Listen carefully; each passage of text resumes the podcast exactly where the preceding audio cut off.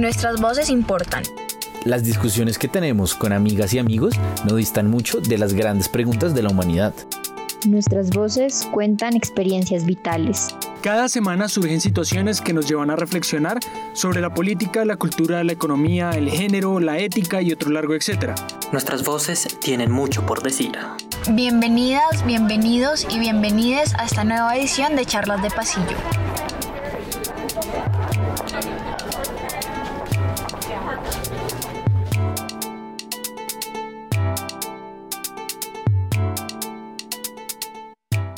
Hola a todos, bienvenidos a el segundo episodio de Charlas de Pasillo.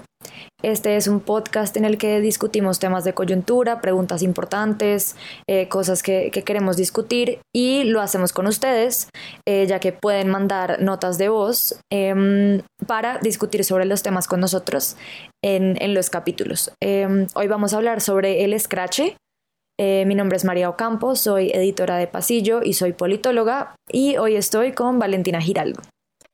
Eh, hola a todas, todos, todas, yo soy Valentina Giraldo, em, pues también hago parte del grupo de Pasillo y soy estudiante de cine aún. Eh, voy a la mitad de mi carrera de cine y televisión en la Universidad Nacional. estamos como reuniéndonos hoy acá después de varias discusiones en torno eh, a este tema también tan agudo, ¿no? Que suscita tanto debate que es el escracha y la denuncia pública y nosotras las mujeres interviniendo el espacio de lo público y pues pensamos básicamente en abrirlo para escuchar opiniones de las personas que quisieran como opinar un poco al respecto, discutirlo, eh, discutir como todo, eh, discutir los conceptos, como absolutamente todo lo que se nos cruza en el camino, también porque nuestra idea inicial antes del podcast era hacer un artículo sobre el Scratch y nos dimos cuenta que es un tema muy complejo para abordar en un solo artículo y quizá mediante, y pues también como con el vehículo de esta discusión y este capítulo, em, se pueda se pueda ir como alumbrando un poco el final del camino. Pues digamos que la idea con eso es sacar un artículo. Em, no sabemos cuántos podcasts o artículos se nos puedan ir para poder redondear un poco el tema del scratch, porque lo queremos redondear bien. Digamos que todas las opiniones hasta el momento suelen ser muy sugerentes, pero no más, o sea, como que no, em, no siempre van tan profundo y, y, hablamos un poco de la importancia que también es ir hasta el fondo de incluso los conceptos eh, que, se nos cruzan a la hora de hablar de la denuncia pública. Entonces, eh, pues básicamente es eso. Eh, recibimos varias notas de voz, un poco las organizamos digamos, entre comillas, una estructura. Empezamos con unas que nos hablan un poco sobre el scratch en general, otras que, pues, personas que decidieron problematizarlo y ya a partir de esto generar, pues, la discusión. Bueno, en primer lugar tendremos que definir el scratch. El scratch eh, en la actualidad y cómo se está usando es eh, un mecanismo por el cual víctimas de violencias basadas en género hacen denuncias públicas, eh, sobre todo por redes sociales, donde la víctima queda en el anonimato en la mayoría de casos y señalan con nombre propio a su victimario esto se ha hecho tanto por medio de cuentas privadas como colectivos feministas que reciben estas denuncias anónimas eh, y las publican a través de sus redes sociales. Digo que el Scratch se está utilizando en la actualidad de esta manera porque eh, el Scratch comenzó en Argentina eh, y fue usado por eh, las víctimas de crímenes de lesa humanidad durante la dictadura em, que iban a las casas de los generales eh, que no fueron condenados por ninguno de estos crímenes y los señalaban eh, como victimarios. La primera nota de voz que vamos a oír es de Elena Bernal. Elena Bernal también participó en el episodio pasado sobre la cultura de la cancelación. Se los recomendamos mucho para que vayan a oírlo si no lo han hecho ya. Eh, y en esta nota de voz vamos a empezar a discutir un poco el uso del scratch y el objetivo del mismo. Bueno, lo primero es que yo soy feminista hace mucho tiempo, por ende el scratch es un tema que me ha interesado muchísimo y pienso firmemente que es algo que se tiene que pensar desde el feminismo. Esto porque me parece que el punto central del Scratch es usarlo como una herramienta feminista y esto no es tan sencillo eh, porque tiene que tener ciertos objetivos y ciertas maneras de ser manejado. Las maneras en las que se manejan deben estar siempre conscientes como de cuidar a la víctima, o a las víctimas y no exponerlas a que las revictimicen. Y los objetivos deben ser, primero, denunciar una estructura patriarcal, segundo, puede ser también un tema de justicia, ya que la justicia no responde en este tipo de casos apropiadamente eh, porque defiende muchas veces al agresor eh, y defiende el status quo. Y tercero, mm, debe ser también una posibilidad de juntanza y eh, apoyo mutuo en el cual el no está sola es crucial. Entonces a mí me parece que cuando se vuelve demasiado eh, pop la herramienta y que ya no se piensa desde para y por el feminismo, eh, muchas veces se puede perder todo el objetivo. Yo creo que aquí Elena toca varios temas muy interesantes. El primero em, es con respecto a lo que ella eh, determina como objetivo del scratch, que pues en, primer lugar dice que es develar el sistema patriarcal, de lo, pues con lo que estoy muy de acuerdo, pero cuando se refiere al scratch como, como objetivo de justicia, eh, ahí creo que, que, mm, que sí entra en una problemática, porque yo no considero que el scratch pueda traer ningún tipo de justicia, a menos de que empecemos a, repensarnos un poco justicia de qué tipo. Pero, pero ciertamente creo que una denuncia pública en la cual se, señale a una persona eh, de algún tipo de, pues, de violencia de género, mm, en realidad no trae justicia a la víctima. Em, lo que trae son pues otros tipos como de, podríamos pensarlo, de reparación, de, sanación por poder hacer el testimonio público, por encontrar como un lugar eh, y un espacio en el cual la denuncia sí sea escuchada y sí sea tomada en cuenta. Em, y pues sobre todo esto que ya menciona, él no está sola, de encontrar como un lugar en el cual eh, una comunidad te acoja y te cuide y esté ahí detrás tuyo, pues además una tan fuerte como la feminista, eh, pues eso sí es muy valeroso. Pero en términos de justicia, no, no creo que, mm, que el scratch sirva para eso. Me parece como súper pertinente lo que dices. Em, porque es que dentro de la discusión como que muchas veces se suele confundir justicia con proceso penal, ¿no? Y a mí hay algo que me parece, y me parece interesantísimo de la discusión y del scratch como tal, es también la búsqueda y el ampliar los nuevos lenguajes y los alcances que tenemos también de interrumpir un poco el flujo de lo público, eh, por decirlo de alguna manera, y es que sí, pues, o sea, estoy completamente en sintonía con lo que dices, en tanto que no, o sea, el scratch, en, hablar de justicia dentro del scratch es muy complejo, considerando también que la justicia se entiende por lo general como un proceso penal en donde caben ciertos términos, ¿no? Donde caben términos como legalidad, razón, igualdad, incluso proporcionalidad y reparación, que son palabras muy complejas, porque pensarse una reparación en estos casos pues es como complicado y pensarse una proporcionalidad aún más, porque yo creo que, y, lo vimos incluso en muchas opiniones, mm, en donde comparaban la proporcionalidad de los actos del agresor y la proporcionalidad de lo que hace la destrucción de la figura pública del agresor. Eso a mí me parece complejísimo, ¿no? Eh, ponerlo en términos de proporción, estas cosas que son tan complejas y tan difíciles y tan dolorosas. Em, entonces, ahí hay algo como que creo que la palabra justicia tiene una carga muy compleja eh, y muchas veces como que en esta superestructura del patriarcado si una no lo traduce en ciertos lenguajes que son entendidos como lenguajes, pues sí, eh, hegemónicos, eh, como el lenguaje de la norma, es decir, el lenguaje judicial, es como si no existiera. Si yo no lo traduzco en el lenguaje de la ley, si yo no hago una denuncia en la fiscalía, es como si no hubiera denunciado. Eso es una cosa que a mí también me parece seguido de que la justicia penal, pues, uno es punitiva por un lado y, dos, pues nos da la espalda, ¿no? Las mujeres siempre recibimos espaldas en, el mundo de las instituciones, en la academia recibimos espaldas, en el proceso penal recibimos espaldas, eh, en la institución de la familia recibimos espaldas, como que eh, esa es una cosa generalizada y, y por eso muchas veces no es una opción. Em, entonces sí, como que coger esta idea de lo de, lo de la justicia es pues es muy complejo. ¿Realmente hay justicia? Yo creo que hay algo y algo que también hablábamos nosotras antes y es apostarle a esta idea de la no repetición, ¿no? O sea, más allá de proporción, de reparación, que son cosas casi que subjetivas, es pensarnos e, esta idea de la no repetición, de llevarlo a la escena pública, que se pueda discutir, que de hecho ha funcionado porque la gente ha discutido mucho al respecto, para bien o para mal, la gente ha discutido mucho.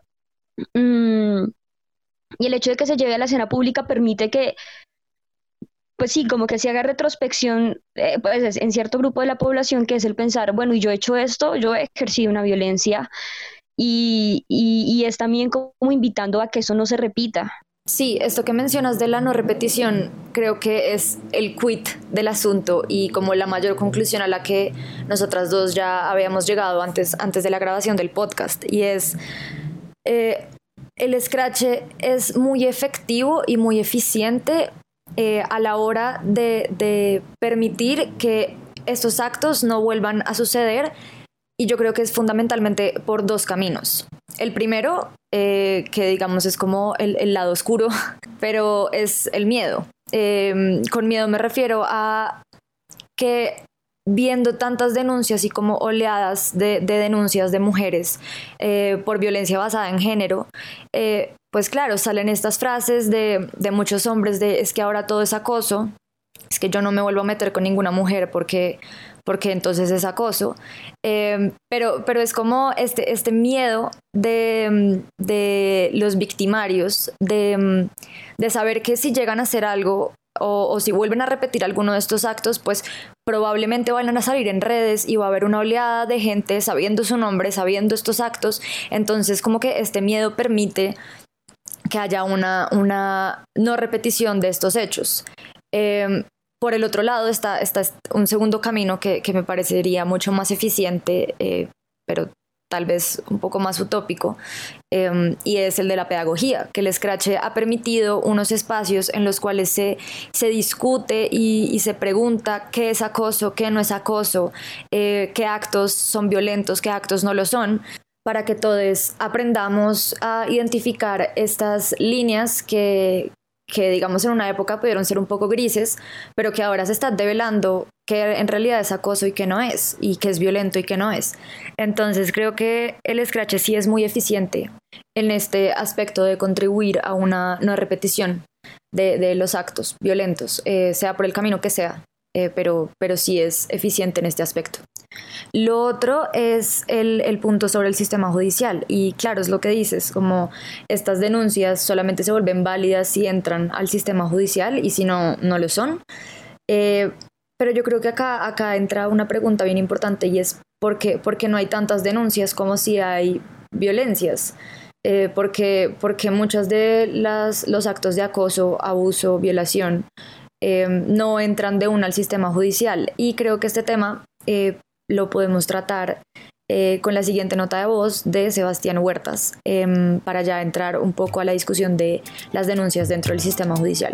El scratch es una forma de reivindicación social por parte de los movimientos feministas, en mi opinión, que sirve para que las mujeres tengan otra forma de evidenciar la violencia que han sufrido por parte de un hombre o inclusive de otra mujer, pero principalmente un hombre, como se evidencia por regla general, ante un como ante una esfera pública en la que no simplemente se tiende a llevar un debido proceso y un buen nombre, sino que en serio se le crea a la mujer, en serio se le da una voz y no es como el sistema penal y judicial en general de nuestro país, que es extremadamente lento, tiende a revictimizar a las mujeres y la gran mayoría de casos quedan en impunidad o no se brinda seguridad a la mujer que denunció, mientras que hacerlo de forma anónima le da seguridad a la mujer, le da seguridad y le da su voz en un ambiente público en el que pueda hacer fuerza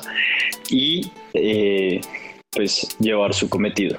Bueno, a mí es que creo que hay, hay varios puntos empezando por el término de lo legal, lo jurídico, ¿no? Otra vez vamos con la justicia y este lenguaje, que si no estamos dentro de, este lenguaje es como si no existiera la denuncia, no existiera, no quiero decir crimen porque no es crimen, pero como si no existiera eh, que, se ejerció la violencia, ¿no? Em, y eso tiene un montón de aristas. Eh, pero sí, o sea, es que el sentido común es patriarcal, ¿no? Digamos que nuestra matriz civilizatoria pues también responde a, un, pues a, la colonia, ¿no? Entonces como que ahí hay un montón de cosas eh, que también complejizan ese lenguaje de lo legal, ese imaginario de la justicia. Entonces aquí hay algo que me parece, y es que lo, lo he escuchado un montón, como de todas las palabras, de todas las discusiones y opiniones, eh, que reducen como un poco eh, esta responsabilidad política que es el escrache a, que, no sé, nos dicen a las mujeres que apoyamos la denuncia pública, inquisidoras, incluso paramilitares, que es, no sé, a mí me parece como, eh, pues complejiza el debate y está chévere que el debate se vuelva complejo, pero pues digamos que tengo mis reservas con respecto a estos términos. Em, pero es eso, ¿no? Como que se, se, suele dejar que como no está articulado en este lenguaje eh, es salvaje, ¿no? Entonces está, es, poco civilizado. Estamos en un Estado social de derecho en donde la gente tiene derecho a, a proteger su buen nombre, a la defensa, la legítima defensa, a que se le trate como un posible culpable y no directamente como culpable.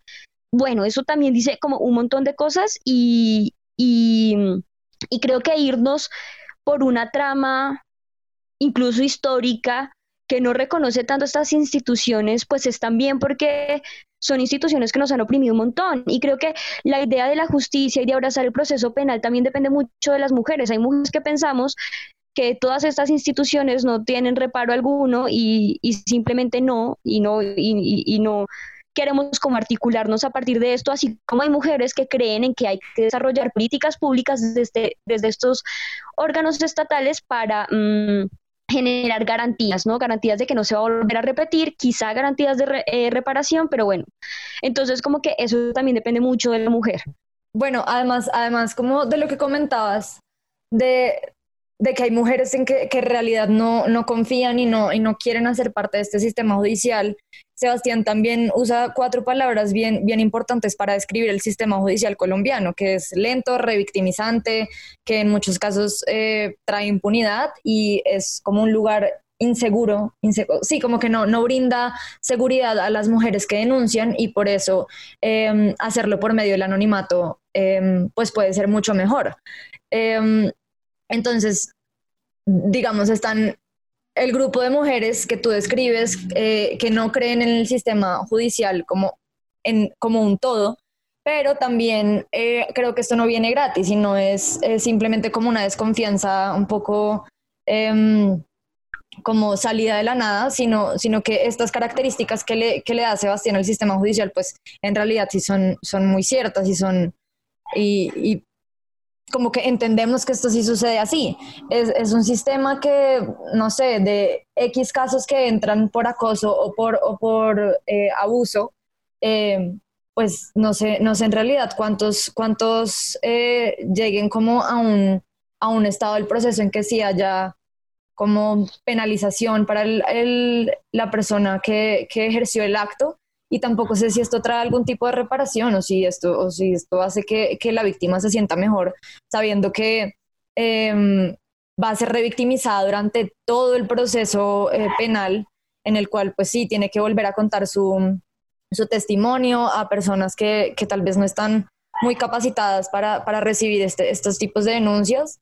Eh, y, y sí trae mucha inseguridad porque ahora la, como volver a esta mujer víctima eh, por un sistema judicial que la va a tratar así, pues también es muy complejo.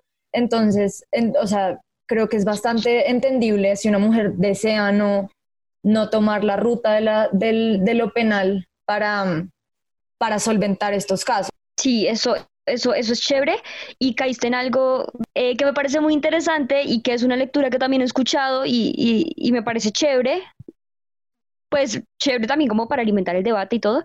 Y es esta idea del anonimato, eh, un poco también este anonimato que deviene en espectáculo, mm, Y es que por lo general las denuncias, las personas que tienen el nombre propio, pues son los acosadores, ¿no? Las víctimas no siempre tienen el nombre propio, esto responde a muchas cosas, responde a seguridad, también, eh, porque yo tengo amigas que lo han hecho con nombre propio y es el acabose completo, eh, social, laboral incluso, ¿no? Porque entonces a ti te dicen como ya no te contratamos porque eres una escandalosa. Eso es horrible muchas veces y eso lo, lo escuché un día, creo que fue en un podcast y me disculpo porque no recuerdo el nombre, pero una de las personas invitadas decía como también eh, muchas veces las mujeres que hacen denuncias y lo hacen con nombre propio terminan en su vida dedicándose a, la labor de, reivindicar también los derechos de las mujeres, porque es muy difícil después conseguir trabajo en otra cosa. Eh, y eso dice mucho, dice mucho de, y es triste pensar que aún no podemos usar nuestro nombre propio como mujeres eh, cuando hacemos una denuncia. El día que podamos hacerlo tranquilas va a ser un gran día, pero yo creo que ese día todavía no ha llegado y, lo dicen los comentarios de las noticias, porque es que mucha gente dice como no es proporcional que destruya figura pública de X personaje, pero aún comentarios de la figura pública, si bien hay varios comentarios eh, que dicen como, ay no, terrible, acosador, lento y, pues demás cosas, la mayoría de comentarios siguen siendo como, quieren fama, eh, histéricas, eh, mentirosas, eh, eso no es acoso, eso es normal, eso también dice un montón de cosas, ¿no?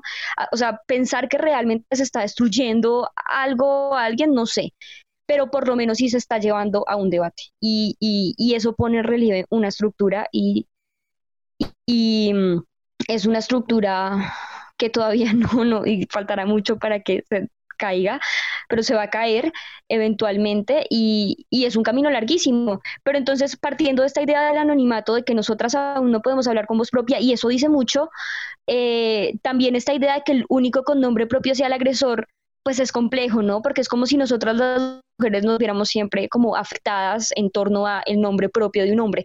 No es así, pero, pero pues como que eh, complejiza y como la dimensión del asunto, también esto como deviene en un espectáculo dependiendo del nombre propio del acosado, del acusado y el acosador. Em, y es que muchas veces este nombre propio del acosador es tan grande eh, que todo se vuelve un espectáculo, ¿no? Y lo vimos recientemente, cómo aparecen en exclusivas las respuestas de la amiga del acosador o de el no sé, alguien que lo conoce, alguien cercano, cercana, y todo el mundo quiere saber qué opina, y entonces e, esta manera de ejercer poder también mediante las redes sociales es para que todo el mundo sepa que yo opino al respecto, y se vuelve una cantidad de cruce de opiniones espectaculares, en donde es la espectacularización también de la mujer víctima, y eso también es muy feo, y, y sale, y, y yo, o sea, yo vi en un periódico una de las noticias un poco en respuesta de la persona acusada en la categoría de entretenimiento. ¿Qué es eso? O sea, ¿qué dice que estas noticias aparezcan en una categoría como la categoría de entretenimiento? Dice mucho. No es totalmente la sociedad del espectáculo.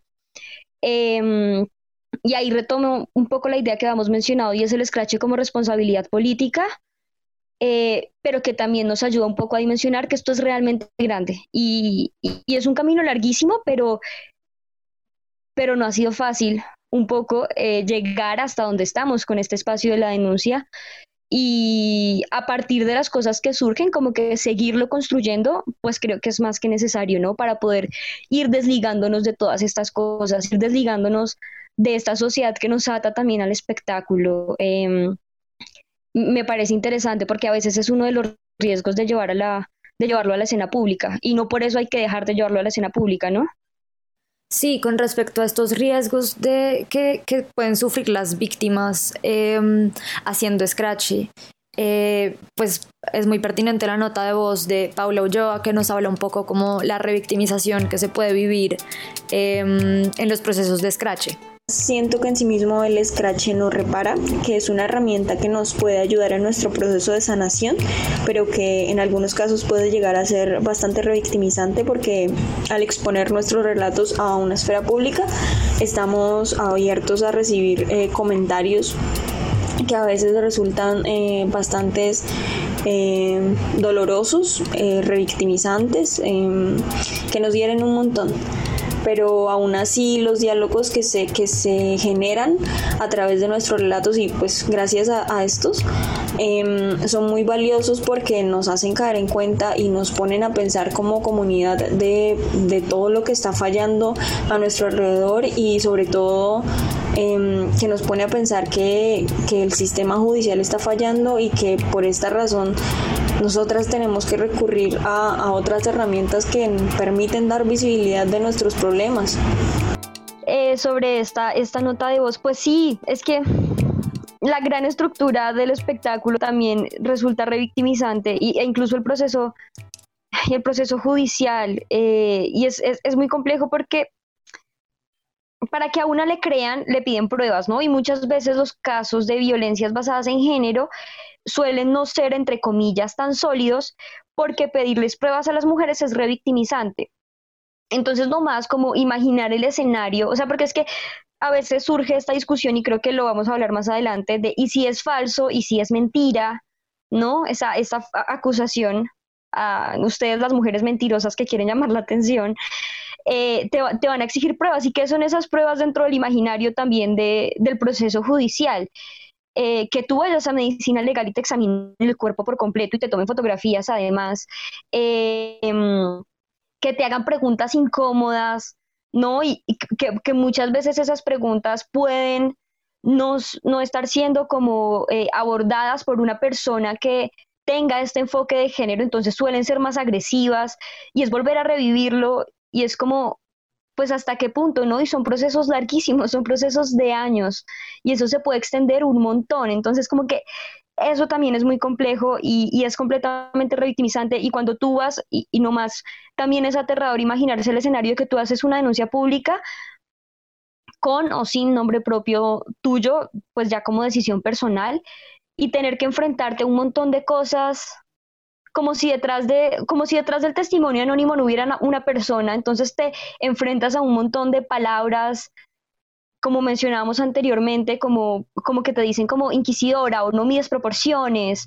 o mentirosa, o, o, quieres llamar la atención, o le están destruyendo la vida a alguien, sí, eso también es aterrador. Y, y, pero también, y esto, o sea, como que también lo mencionaban, es que el scratch eh, también nos permite a veces encontrar que somos un montón las mujeres que estamos articuladas y cuando estamos juntas crecemos muy rápido, ¿no? Entonces es como un gran río que se desborda y a veces que se desborda implica muchas cosas, em, pero es maravilloso saber que estamos, ¿no? Eh, saber que estamos y, que, y, que, y que cuando hay una marcha y salimos juntas sabemos que estamos y, que estamos y que estamos también reclamando dentro de ese marco estructural el reconocimiento como sujetas políticas e históricas y también de que lo legal tiene que dejar de superponerse sobre lo político, ¿no? Entonces, lo legal es la prueba, lo legal es este proceso en donde se recogen ciertas cosas para, para que tenga validez el relato y el argumento de la víctima. Eh, entonces, ¿pero qué es lo político? Y creo que traspasar esa barrera de lo legal para hablar realmente de lo político, de lo estructural y de la discusión es algo que suscita el scratch y, es algo también súper interesante y, también se ve como en esta cantidad de debates que salen. Y ya solo quería terminar un poco diciendo, pero eso es viejo, de una nota de voz anterior, pero, pero lo recordé y es, es que también muchos hombres salen diciendo, y lo decías tú, María, eh, ay, no, es que ahora todo es acoso. Pero pues no es que ahora todo es acoso, es que siempre ha sido acoso, pero hay una vasta zona gris enorme del acoso en donde una no sabe si fue acosada y a mí me ha pasado y creo que a muchas mujeres nos ha pasado. Entonces una no sabe si fue acosada o es normal que el tipo borracho sea largo, No, no es normal. Eh, entonces esa zona gris complejiza aún más la situación porque es que reconocer y reconocerse agredida no es fácil, no es chévere. Reconocerse agredida implica reconocer que de cierto modo ejercieron sobre ti una deshumanización, ¿no? Y, te agredieron y agredieron tu espacio. Y, y, eso es terrible, ¿no? Reconocerlo puede incluso ser vergonzoso, difícil, doloroso. Llevarlo al proceso al que lo quieras llevar a veces reproducen en, las discusiones que se gestan cosas que también son muy fuertes y, creo que hay, que saber que, que estamos hablando de personas que están detrás de, esas denuncias y, son personas con voces, aunque no quieran dar su nombre propio, ¿no? O sea, eso, e, también es, como muy complejo, ¿no? Entonces, em, alguna vez vi esa imagen de, eh, pues esa página que se llama como el spoiler de tu día y decía como el próximo en ser denunciado serás tú. Y, es también invitar como a, las personas eh, a entender que también pudieron haber ejercido este, este tipo de violencias porque dentro del sistema sexo-género los hombres son más favorecidos porque son hombres, ya. Entonces así funciona, ¿no? Entonces, en muchas ocasiones, atravesados por este robusto sistema de privilegios, eh, pues hay un ejercicio de poder que les permite ejercer violencias y, ser como entes que deshumanizan a las víctimas. Eh, y, esto debería es más bien invitarnos a, al diálogo, como ha suscitado discusiones, es invitarnos al diálogo y al reconocimiento, porque, y aquí quiero entrar un poco antes de que entremos a la otra nota de voz, y es esta cosa del buen nombre, ¿no? O sea, ¿qué es eso? Te estoy demandando para defender mi buen nombre, ¿no? Mi buen nombre, mi honor, como si esto fuera un relato de, de cuándo, de hace cuántos años, ¿no? Eso del buen nombre también me parece una cosa muy loca, ¿no? Eh, eh, tienes que defender tu buen nombre para que te crean la denuncia entonces también y dónde queda el buen nombre de las personas agredidas, ¿no? Como si también les importara el buen nombre cuando una sabe que una vez eres agredida no vuelves a ser la misma persona y eso no quiere decir que te quedes como víctima, sino que simplemente no vuelves a ser la misma persona. Sí, de acuerdo. Y retomando un poco la frase de ahora todo es acoso, creo que es una frase muy diciente tanto por parte del victimario como de la víctima. Es que no es que todo sea acoso, sino que somos, creo que una de las primeras generaciones que discuten sobre las formas que puede tomar la violencia basada en género. Entonces no es que todo sea acoso, pero para una víctima puede tomar tiempo darse cuenta que lo que sucedió fue acoso o algún otro, otro tipo de violencia y ahí es cuando la pedida de pruebas de el público em, termina siendo inútil y revictimizante. Y digo público porque sí, esto termina siendo un, espectáculo en, la esfera pública. Ahora, con respecto a lo del buen nombre, em, yo creo que debemos introducir la otra nota de voz, que es de Andrea Rodríguez, para poder adentrarnos un poco más en este tema. Bueno, yo eh, considero que el Scratch es una herramienta legítima, más no estoy de acuerdo con el uso que se le está dando en la actualidad, ya que em, pues esta nació como una herramienta extrema ante eh, violaciones de derechos humanos extremos y digamos que no, en los que no se podía establecer un diálogo de ningún tipo.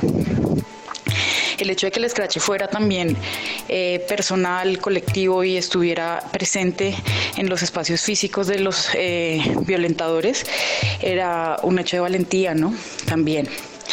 En, en, nuestro caso, en el caso en que nos atañe, eh, muchas mujeres y hombres hemos utilizado la barrera de las redes sociales y de la identidad para utilizarla como forma de protegernos, pero también eh, da pie esta barrera virtual a varias eh, malas interpretaciones de lo que es el scratch y se han generado falsas denuncias y se han generado falsos perfiles simplemente con el hecho de eh, deslegitimar a una persona, ¿no? Entonces creo que en caso de hacerse, debe hacerse de manera muy responsable, revisando la veracidad de los de los testimonios. Y en, muchas, en muchos casos creo que lo que está sucediendo con las redes es que simplemente los mensajes se multiplican sin revisar bien eh, cuál es la real intención de estas denuncias. Entonces, creo que es una herramienta que debe usarse solamente cuando se hayan agotado las herramientas de diálogo, las herramientas de revisión y el debate. Así que pues eh, eh, las invito a hacer un uso responsable, eh, revisar también el tema de que las redes sociales son una manera de divulgar contenidos no tan verídicos y que entendamos que puede romper nuestro tejido social y nuestras relaciones con compañeros y compañeras. Bueno, a mí me gustaría comenzar diciendo con que me parece, o sea, diametralmente diferente pensar que un, o sea, que puede haber algún contenido en redes que se viralice y como, como dice Andrea, sin revisar muy bien, pero sí, como si fuera un fake news o como un chisme, Em, pero pensar esto con el testimonio de una persona, o sea, una persona que decidió salir a la esfera pública a decir a mí me pasó esto, esto y esto, eh, o sea, hay, que hay que revisar bien. No sé, me, parece que es otra vez como esa búsqueda de pruebas y como, y como de, de, la necesidad de, escudriñar en, los sentimientos y como las, las afirmaciones de una persona que vivió una violencia muy compleja. Eh, sí, sí, me parece, me parece muy pertinente porque, pues, habrán casos de cosas falsas como, pues, en todas, todo tipo de noticias en el mundo, pero yo no sé, yo siento que a veces se le hace principal énfasis a esto, a, a nosotras las mujeres eh, eh, ejerciendo denuncia y, y por lo general siempre se cae en en nombrarnos o decirnos mentirosas o puede ser mentira eh, o puede que sea falso.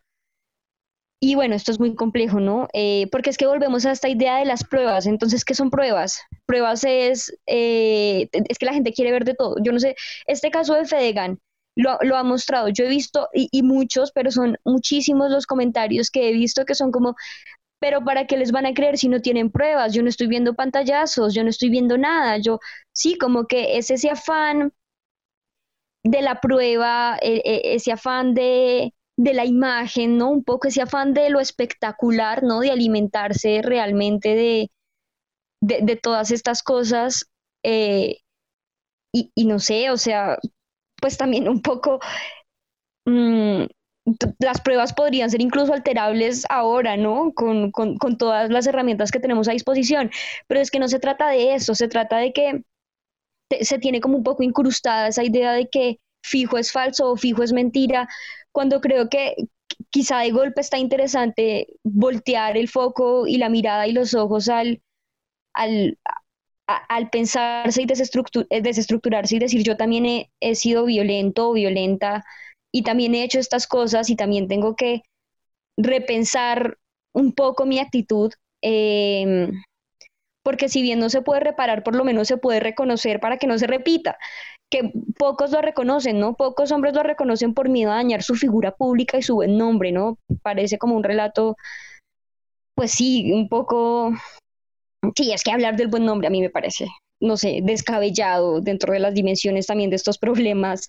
No sé, me, me causa problemas eh, e, esas denuncias por el buen nombre. Claro, lo ideal sería como, en vez de pensar a las víctimas como mentirosas, más bien cuestionarse una eh, si alguna vez ha ejercido violencia de la que describen y pues intentar no hacerlo o no volverlo a hacer. Volvemos al tema de la no repetición. Pero no pasa así, ¿no? Difícilmente yo he visto, y lo vi solo una vez, que un hombre al que le hicieron una denuncia dijo, sí, yo lo hice, y si la persona quiere tomar las, eh, los procesos que quiera tomar, pues que los tome, ¿no? Digamos que realmente eh, yo estoy en proceso también de aceptar ese daño que hice, pero lo reconoció siquiera, ¿no? Pero yo no lo he visto nunca más, y, y en los casos más que más resuenan también un poco en el mundo de lo público, nunca lo he visto. Eh, y, y, tampoco he visto nunca destruida la figura pública de estas personas, o sea, hay un montón que siguen haciendo muchas cosas en sus trabajos y que en las universidades muy seguramente vamos a seguir viendo en clases. Y eso también es terrible, ¿no? Y, va más allá de la cultura de la cancelación, porque no se trata de cancelarlos, sino se trata de leerlos en un contexto y entender que lo que hicieron responde también a un contexto y a un sistema de privilegios, pero reconocerlo implica eh, que, que la persona que lo hizo también lo reconozca y es algo que difícilmente sucede. Sí, estoy de acuerdo. Y yo creo que cuando se entra en el debate del scratch a pensar en ese testimonio que puede ser mentira o ese testimonio que es mentira, es como concentrarse en lo pequeño del debate. Porque lastimosamente para nosotras eh, la, violencia de género es la regla, no es la excepción. O sea, por mayorías, y es que creo que todas las mujeres pueden decir que en algún momento de su vida han sido acosadas de X o Y manera en mayor o menor grado, pero todas. Em, entonces, pensar como en ese testimonio que es el testimonio mentira, pues, o sea, esa no va a ser la regla, esa jamás va a ser la regla. Y con lo que respecta como al, al buen nombre y, y lo que comenta mm, Andrea al principio de la nota de voz, es como ella, ella sugiere un diálogo con el victimario, dice que el scratch debería ser usado en, estos lugares en los cuales eh, no se puede tener un diálogo con el victimario, pero, pero también venir a pensar en que yo voy a ir a la casa de mi victimario a decirle, mira, yo creo que lo que tú hiciste mal por esto, esto y esto, entonces pues hay que reflexionar, hay que no sé qué, pues claro que, o sea, esos espacios son suficientemente dolorosos como para yo ahora tener que ir a ser la pedagoga de, de, de mi victimario y decirle por qué lo que hizo estuvo mal, cómo mejorarlo y cómo, o sea, me, también parece muy complejo pensar que ahora es responsabilidad de la víctima ir, a, buscar diálogo con su, con su agresor y, pues sí, que sea ahora esa responsabilidad además de, de sanar. Y es que de nuevo, retomando, retomando la cuestión sobre el buen nombre de, de el hombre al cual lo escracharon y no era verdad. Siento que eso también es enfrascarse en una parte de la conversación muy pequeña, porque lo que intenta también hacer el Scratch eh, con la masividad con la que lo logra hacer en redes sociales es, mostrar la gran escala como del el problema y, y es evidenciar y develar una estructura que es muy grande, entonces, sí, como demostrar que no, no, es que seamos histéricas, no estamos locas, sino que todas alguna vez hemos sufrido algún tipo de agresión tanto por personas como por instituciones, por estructuras. Eh, y entonces la masividad que logra el Scratch es eso, enfrascarse en el buen nombre de un sujeto o sujeta, pues es, mirar como algo demasiado pequeño en un mar de, cosas que, sinceramente creo que son muchísimo más relevantes. Sí, total. Y, y tú dijiste algo que me parece de suma importancia y es que muchas veces es como que el feminismo resuelva los problemas del mundo y, es esta idea de la pedagogía, ¿no? Entonces, este mundo tiene un montón de fallas y, y, la dimensión estructurante del sujeto está compuesta casi que de base por un sistema patriarcal. Y es como si a nosotras entonces nos tocara o tuviéramos la responsabilidad de cambiar todo eso. Y, y pues no, o sea, no funciona tampoco así, no es fácil. Eh, no tenemos las respuestas de todo, pero sí estamos trabajando mucho para, para ir quebrando, quebrando jerarquías, ¿no? Quebrando formas, modos de ver imaginarios, y eso es, eso es sumamente valioso. Em, empezar a reconocer el camino también, es que esto es tan histórico y ha pasado tantas veces, y es, o sea, acá nos tienen, ¿no? Y nos tienen enojadas y nos tienen cansadas, pero sobre todo también nos tienen creativas, ¿no? Fuertes, valientes eh, y, y, y, con ganas también de trabajar mucho, mucho, mucho, mucho. Y también aquí, y aquí me parece importante, como en esta última nota de voz, un poco lo que mencionaba Andrea, y es también considerar un poco que el scratch también es una responsabilidad política, como, como lo mencioné anteriormente, de la cual estamos aprendiendo, tenemos que aprender y que tenemos... Eh, tenemos que seguir continuando, pues continuar construyéndola un poco, ¿no? Como estructurando eh, y desestructurando, ¿no? Tejiendo y destejiendo constantemente. Pero es un camino, insisto, que ha sido difícil em, y que a partir de nuestros lugares comunes eh, y, la manera en la que los hemos construido y, que los hemos eh, también deconstruido, construido y deconstruido, pues empezar a articularnos, ¿no? y, también entendiendo que somos diferentes. Nosotras las mujeres venimos de relaciones en primera persona con el mundo y con esta estructura también muy diferentes, pero nuestro lugar común como mujeres nos debe permitir articularnos para realmente seguir caminando juntas, ¿no? Eh, más allá de, de, las problemáticas que a veces veamos, que, insisto, hay que discutir, pero, pero también insisto mucho con que hay que seguir haciéndolo, haciéndolo juntas. Eh, también no solo un poco como camaradería, sino también como estrategia incluso. Sí, de acuerdo. Bueno, acá nos podríamos quedar horas más hablando de este tema, em, pero ya es hora de cerrar. Les queremos dar las gracias por habernos oído y como les contamos en un principio, la idea es sacar un artículo sobre este tema, entonces si tienen alguna pregunta o comentario lo pueden hacer a través de nuestras redes sociales eh, de Pasillo. También recuerden que si quieren participar en la siguiente discusión, pueden escribir al 313-893-81 vía WhatsApp para enviarnos una nota de voz. También pueden acceder a este número por medio del link que hay en el perfil de Instagram de Pasillo. Chao. Chao, gracias.